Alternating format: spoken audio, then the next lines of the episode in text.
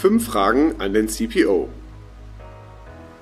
Fünf Fragen an den CPO ist der neue Podcast der Procurement Excellence Group. Hierbei stellen wir CPOs von großen Mittelständlern oder Konzernen jeweils die fünf gleichen Fragen. Zum einen, wie sie in den Einkauf gekommen sind, was die Lessons learned aus den letzten Jahren sind und was der ultimative Tipp für Sie, liebe Zuhörerinnen und Zuhörer, ist. Hören Sie einfach rein. Herr Grote, grüße Sie. Hallo. Guten Morgen, Herr Sondermann. Jo.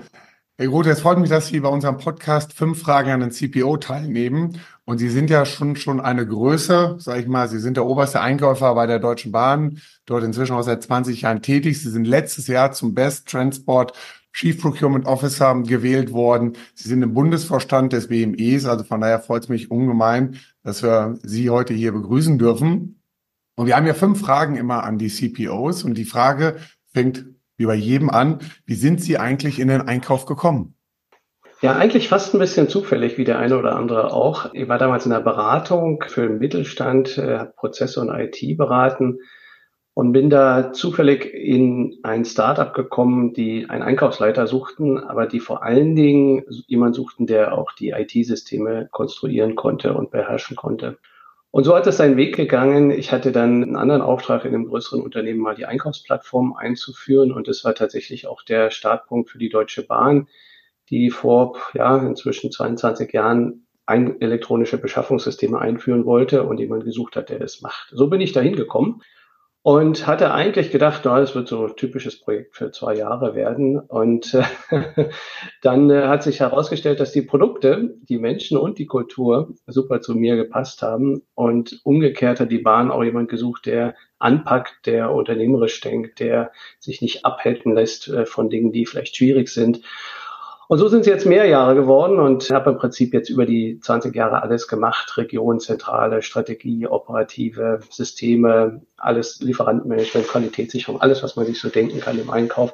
Und seit drei Jahren tatsächlich verantwortlich den gesamten Einkauf der Deutschen Bahn.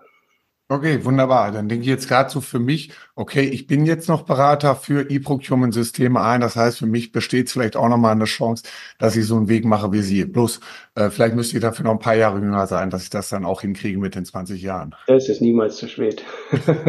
okay, ich werde drüber nachdenken. Wie sind Sie denn im Einkauf bei der Deutschen Bahn aufgestellt? Wir sind sehr zentral aufgestellt, bin auch sehr happy darüber äh, und halte das für ein großes Asset, weil es die Durchsetzungsfähigkeit und die Wirksamkeit einer Beschaffungsorganisation halt deutlich verbessert. Ja, Im Grunde haben wir drei Hauptbereiche, ganz schlicht. Wir haben einen Bereich, der sich rund um die Infrastruktur kümmert. Kann man sich vorstellen, bei unseren Bauaktivitäten ist auch der größte Bereich, denn der zweitgrößte Bereich ist alles, was sich um Fahrzeuge, Rolling Stock und Ersatzteile kümmert, kann man sich auch bei einer Bahn relativ gut vorstellen. Und dann haben wir einen dritten Bereich, der im Prinzip alles andere ist, vornehm bezeichnet als Indirect Procurement. Okay, wie viele Personen sind das ungefähr?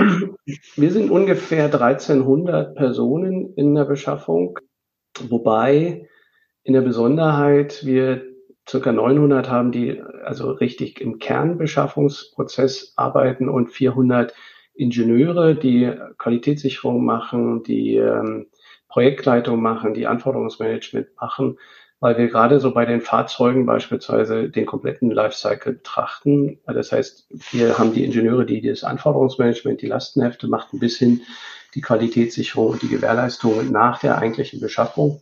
Und das ist auch toll, weil es ist ein, ein klasse Vertrauen an die Organisation, praktisch nicht nur eben mal schnell eine Bestellung zu machen, sondern halt den kompletten Beschaffungsprozess von der ersten Idee bis zur Gewährleistung am Ende zu betreuen.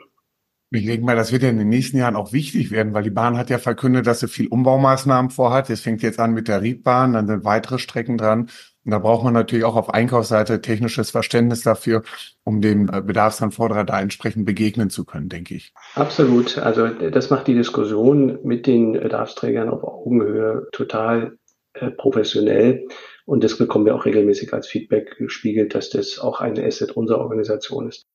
Vielleicht noch ergänzen, wir haben ja über viele Jahre an der Professionalisierung der Beschaffungsorganisation gearbeitet. Sie haben jetzt ja immer nur diesen Titel des Best Chief Procurement Officers herausgestellt, aber wir haben ja vor einigen Jahren auch nah an, an World-Class Procurement gekratzt. Ein Prozess, den wir uns mehrere Jahre gestellt haben, immer wieder gebenchmarkt mit den Besten, uns die Frage gestellt, was müssen wir eigentlich noch besser machen oder können besser machen, und sind dann vor 2020, da bin ich sehr stolz drauf und das Team auch, kurz vor Corona haben wir praktisch erstmals die Hürde in die zehn Prozent der weltbesten Einkaufsorganisationen geschafft und das war ein sehr, sehr kontinuierlicher Prozess, teilweise auch ein schmerzhafter Prozess, weil wir da natürlich Veränderungen vorgenommen haben, aber am Ende macht es das Team auch sehr stolz.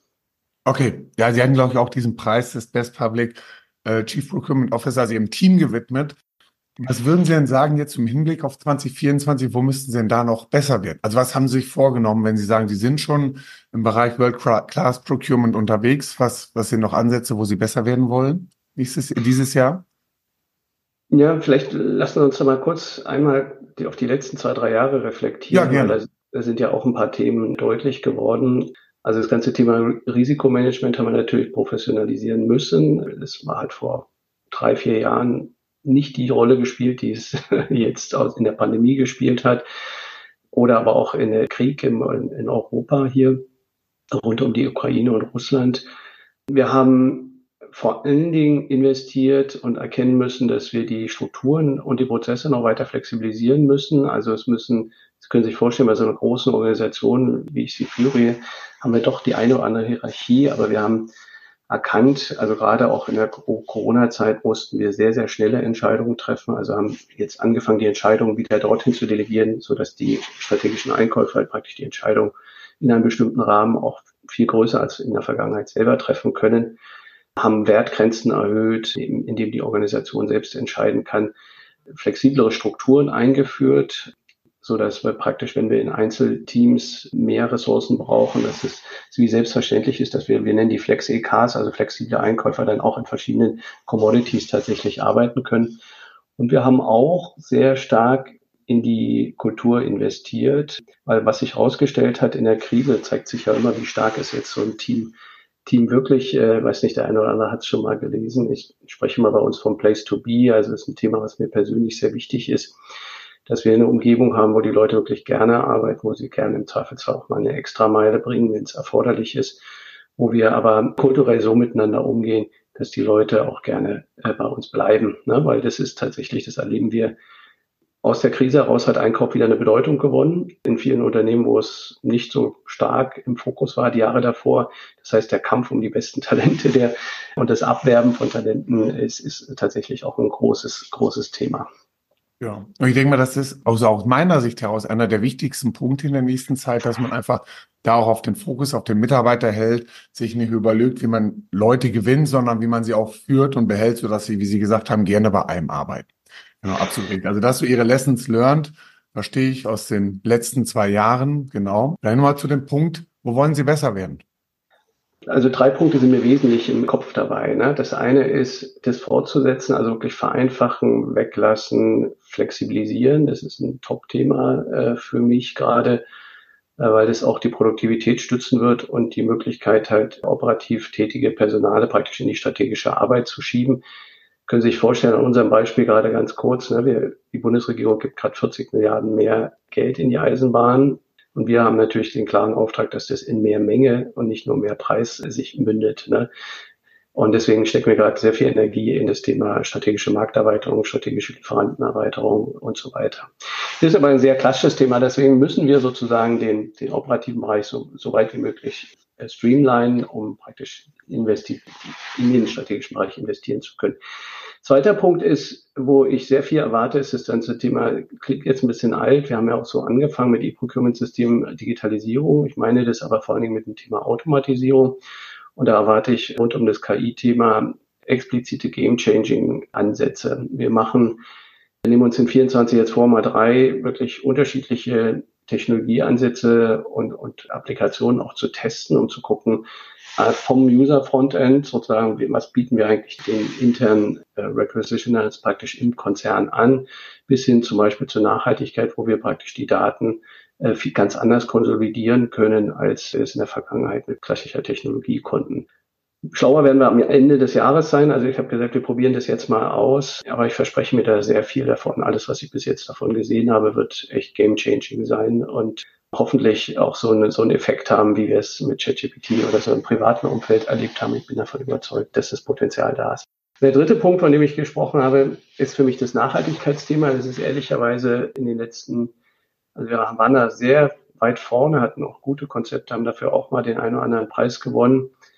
Und natürlich in den letzten zwei, drei Jahren, wo Versorgungssicherheit sehr, sehr stark im Fokus stand oder auch Gegensteuerung in, gegen inflationäre Tendenzen, ist es einen Schritt zur Seite gegangen. Und das Thema möchte ich gerne im nächsten Jahr nochmal wieder ein Stück nach oben ziehen. Wir haben einerseits die Vorteile, wie ich sie gesagt habe, aus der technologischen Sicht, wo wir die Supply Chain viel besser verstehen können und die Daten viel besser verarbeiten können. Aber es ist auch ein Change-Prozess in den Unternehmen, also auch bei uns und unseren Töchterunternehmen, praktisch dieses Thema in die Zielsysteme zu nehmen, CO2 praktisch oder Zirkularität in die Wertungsmatrizen mit einzubauen und wie eine neue Währung zu behandeln, die man dann auch wieder in, in Euro umrechnen muss. Das ist ein total wichtiges und auch sehr, sehr aus meiner Sicht sehr purpose-getriebenes Thema und steht explizit ja auch für uns als Deutsche Bahn äh, ganz oben in der Strategie. Insofern ist es eines der Top-Themen, wo wir in den nächsten Jahren dran arbeiten und besser werden wollen.